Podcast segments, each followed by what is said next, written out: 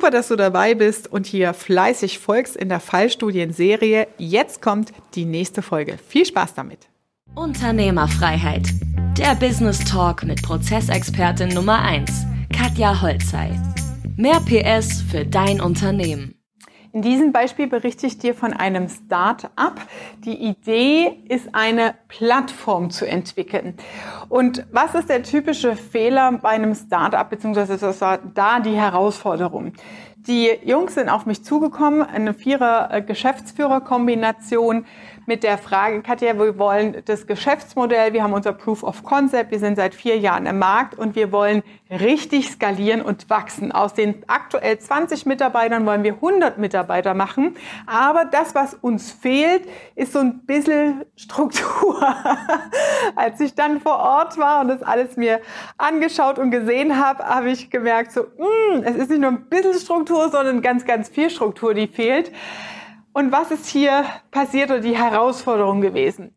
Typischer Verlauf in der Unternehmensentwicklung. In der ersten Phase, der erste Gründer und Geschäftsführer sagt, ich mache mich selbstständig in meiner Branche. Es geht um Mobilität an der Stelle und ich habe ein komplett neues Konzept, was in der Branche noch nicht etabliert ist. Ein komplett anderer Servicegedanke und Optimalfall soll eine, eine Plattform daraus entwickelt werden. Das heißt, der Geschäftsführer ist alleine, hat eine Idee, startet, legt los. In der zweiten Unternehmensphase fängt der Geschäftsführer an, zusätzliche Leute zu, dazu zu holen und zu wachsen.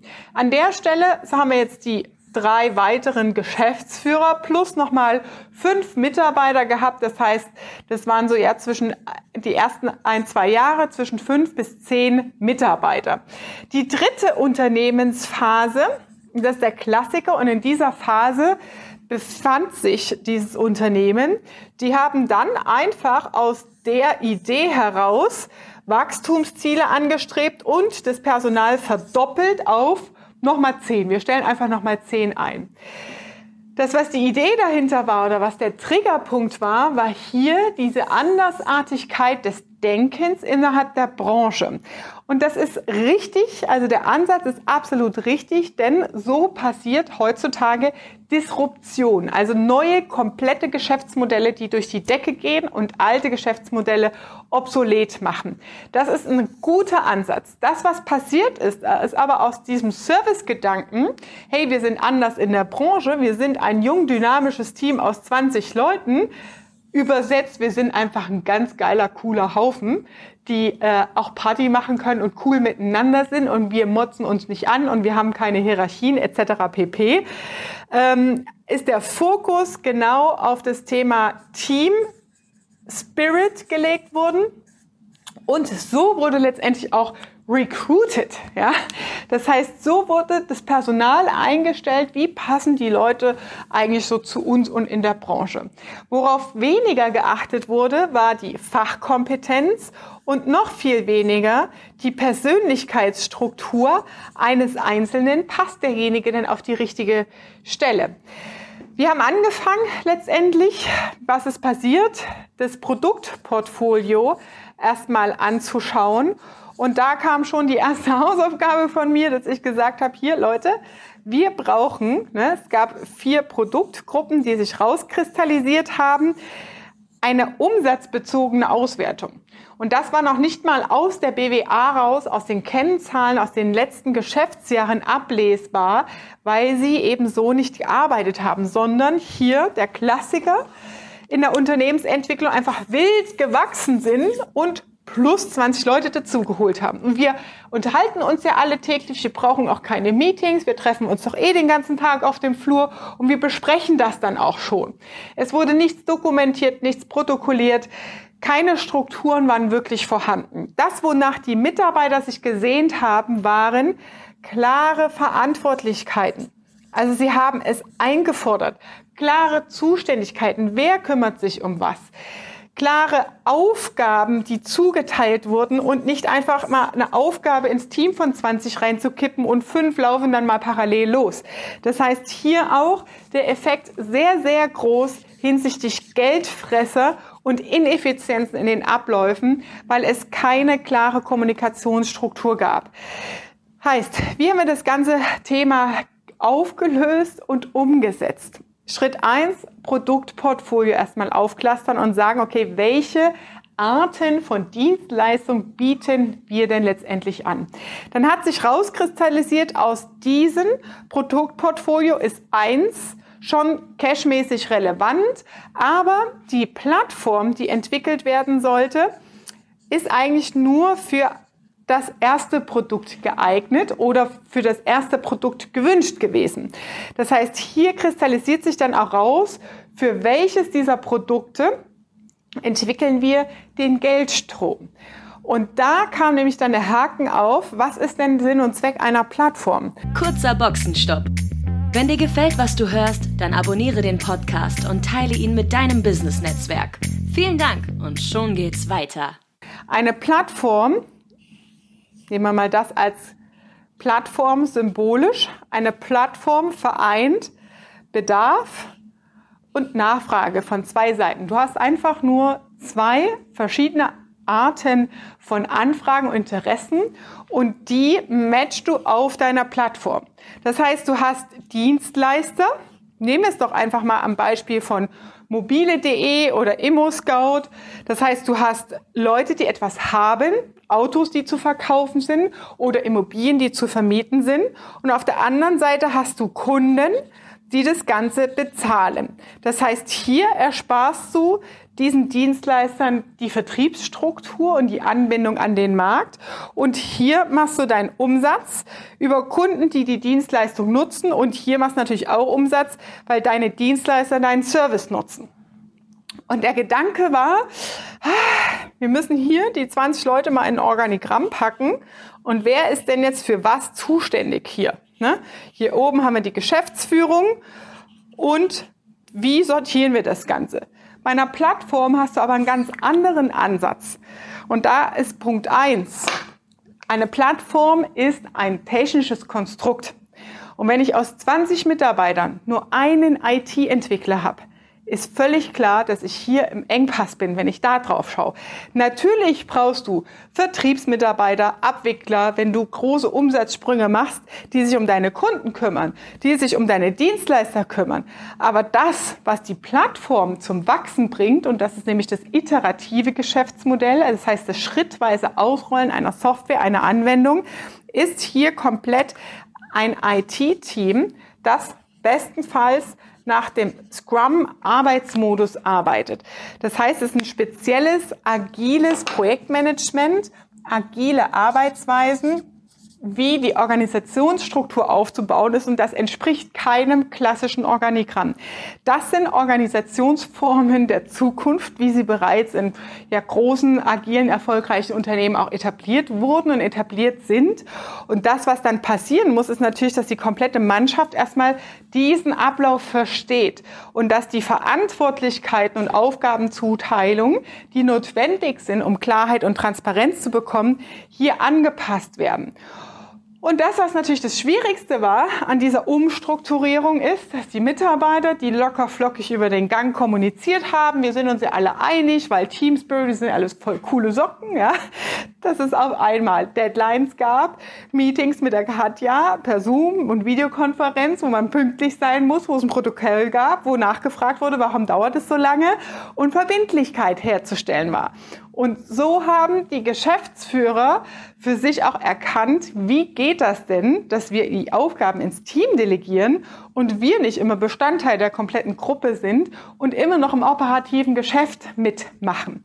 Das heißt, in der Corona-Krise, und das war mega, also kriege ich Gänsehaut, wenn ich noch dran denke, in der Corona-Krise haben wir mit den Dienstleistern, Interviews geführt, um da die Nutzerbedürfnisse herauszufinden und auf der Kundenseite jede Menge Interviews geführt, um hier auch den Schmerzpunkt herauszuarbeiten. Warum ist es so wichtig?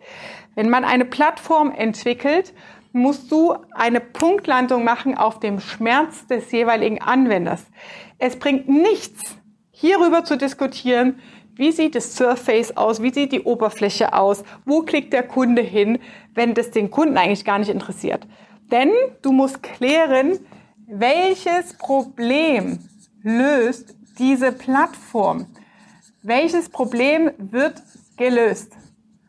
Um die Kunden an deine Plattform anzubinden, um die Dienstleister an deine Plattform anzubinden. Das heißt, hier aus den Interviews sind ganz andere Anknüpfungspunkte herausgekommen, als bisher in der Plattformentwicklung ja gedacht oder kommuniziert oder auch geplant waren.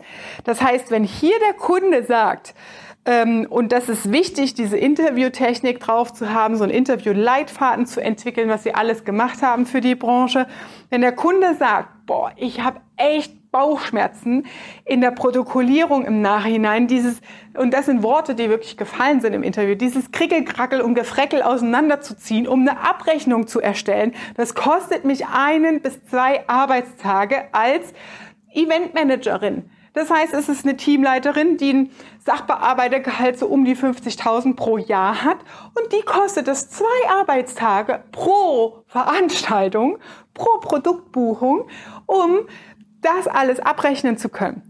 Das heißt, da liegt der Schmerzpunkt und das ist dann bitteschön das erste Produkt und Inkrement, sagt man dazu, das seitens Kunde platziert wird, um die Plattform in den Markt zu bringen, weil dann reißen dir die Leute das aus der Hand. Ja, das heißt, du musst immer den Schmerz auf beiden Seiten herausarbeiten und damit in den Markt gehen und das Ganze platzieren und so nach und nach inkrementell erkläre ich gerade noch, wie das weitergeht inkrementell deine Plattform zu entwickeln.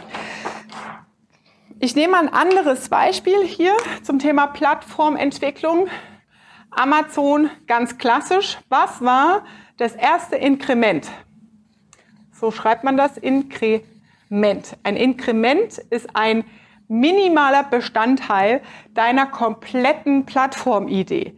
Das erste Inkrement war Bücher online zu verkaufen. Habe ich mich verschrieben? Bücher online zu verkaufen. Das war die, das erste, was, womit Amazon an den Markt ging und Sichtbarkeit gemacht hat. Was haben sie gemacht? Ein Proof of Concept hergestellt, um zu testen, was kaufen die Leute online. Heute ist Amazon das größte Warenkaufhaus des Planeten. Das heißt, man entwickelt immer wieder das nächste Inkrement. Zalando genauso, haben erst nur Schuhe verkauft. Dann kommen halt äh, Schnürsenkel, Gürtel dazu. Dann kommen halt mal ein paar Blusen dazu. Zuerst kommt die Damenmode dazu. Dann kommt die Herrenmode dazu. Und so entwickelst du Schritt für Schritt ein digitales Produkt, eine Plattform. Man sagt dazu inkrementell. Heißt auch schrittweise so entwickelst du deine Plattform. Und das, was der häufigste Fehler ist, wir betrachten das Endergebnis. Wir wollen Amazon, größtes Warenkaufhaus auf diesem Planeten sein und gucken, denken immer in diesen Sphären und schaffen aber nicht, das Proof of Concept überhaupt erstmal herzustellen und das kleinste, fähigste Produkt auf den Markt zu bringen, für das der Kunde bereit ist, Geld zu bezahlen. Weil darum geht es ja. Du willst ja Reichweite aufbauen und Kunden, die am Ende bei dir Geld lassen und Umsatz machen, weil sie deinen Service, dein Produkt, deine Dienstleistung haben. Aber nur, wenn sie natürlich einen Nutzen davon haben. Und das ist so wichtig in der Entwicklung von solchen Plattformen, online digitalen Formaten. Was ist das Ergebnis des Ganzen und wie sind wir rausgekommen aus diesem Fallbeispiel? Die Kosten waren hier natürlich etwas höher weil wir erstmal komplett aufräumen mussten. Man kann sagen, die Fliesen waren gelegt, aber die Fußbodenheizung hat gefehlt. Und ähm, was ist aber der Nutzen? Was ist da rausgekommen? Plus 3000 aktive Nutzer auf der Plattform. Durch den Rollout und die komplett andere Launch-Platzierung dieser Plattform an dem Markt konnten wir bereits 3000 aktive Nutzer auf der Plattform reinfinden und da zählt die Zahl. Denn je mehr Nutzer du hast, umso mehr multipliziert sich das von alleine im Wachstum später raus. Das heißt, hier ist es ganz wichtig, dieses erste Inkrement, die erste Sichtbarkeit am Markt sicherzustellen mit vier Millionen zusätzlichem Umsatz pro Jahr. Dauer des Ganzen zwölf Monate. Tendenziell sogar eher 13 Monate, aber das braucht es, wenn du Fliesen legst, aber die Fußbodenheizung vergessen hast und als Start-up wirklich von Grund auf deine Unternehmensstrukturen zu einem skalierbaren Geschäftsmodell aufbauen willst. Das heißt, die Investition hier auch an der Stelle ist einmal wirklich komplett die Leitung legen, einmal alles sauber anlegen und dann hoch zu skalieren von 20 auf 100 Mitarbeiter, die Systeme zu wiederholen, die Systeme und Infrastrukturen zu nutzen, um letztendlich nachhaltig ein Geschäftsmodell auf die Beine zu stellen, das von alleine auch weiter wächst und sich multipliziert. Das war das Beispiel Plattform und klassischer Start-up äh, rein ins Unternehmertum und wie kann man sich da auch verhaspeln. Ich bin sehr froh, dieses Projekt und die Kunden begleiten zu dürfen auf diesem Weg, denn es ist unglaublich viel Potenzial da drin. Aber hätten sie es nicht gemacht, wäre es ein riesen, riesen Risiko. Denn das, was man auch gemerkt hat in der Entwicklung, die 20 Mitarbeiter waren sehr stark auch verloren, orientierungslos ein Stück weit und haben ihre Aufgaben auch verselbstständigt. Das heißt, die Geldfresser, die werden immer mehr und immer größer. Und das ist der, die Phase 4 im Unternehmertum, einfach noch um das kurz abzuschließen. Die Phase 4, in der vierten Phase entscheidet sich, bist du profitabel und machst Umsatz, indem du sowas investierst, eine Umstrukturierung machst und deine Systeme und Strukturen im Unternehmen aufbaust oder machst du Minusgeschäft und bleibst im Hamsterrad hängen, weil du einfach sagst, okay, ich weiß gar nicht, wie es geht und äh, ist halt so, ist bei mir in der Branche so, ist bei mir in der Stadt so, lässt sich nicht ändern. Ja, und das ist die Frage, gibst, gibst du auf oder machst du Attacke und gehst vorwärts? Das war Unternehmerfreiheit. Der Business Talk mit Prozessexpertin Nummer 1, Katja Holzhey. Du willst keine Folge mehr verpassen, um dein Unternehmen mit PS auf die Straße zu bringen? Dann abonniere jetzt den Podcast und folge Katja auf Instagram.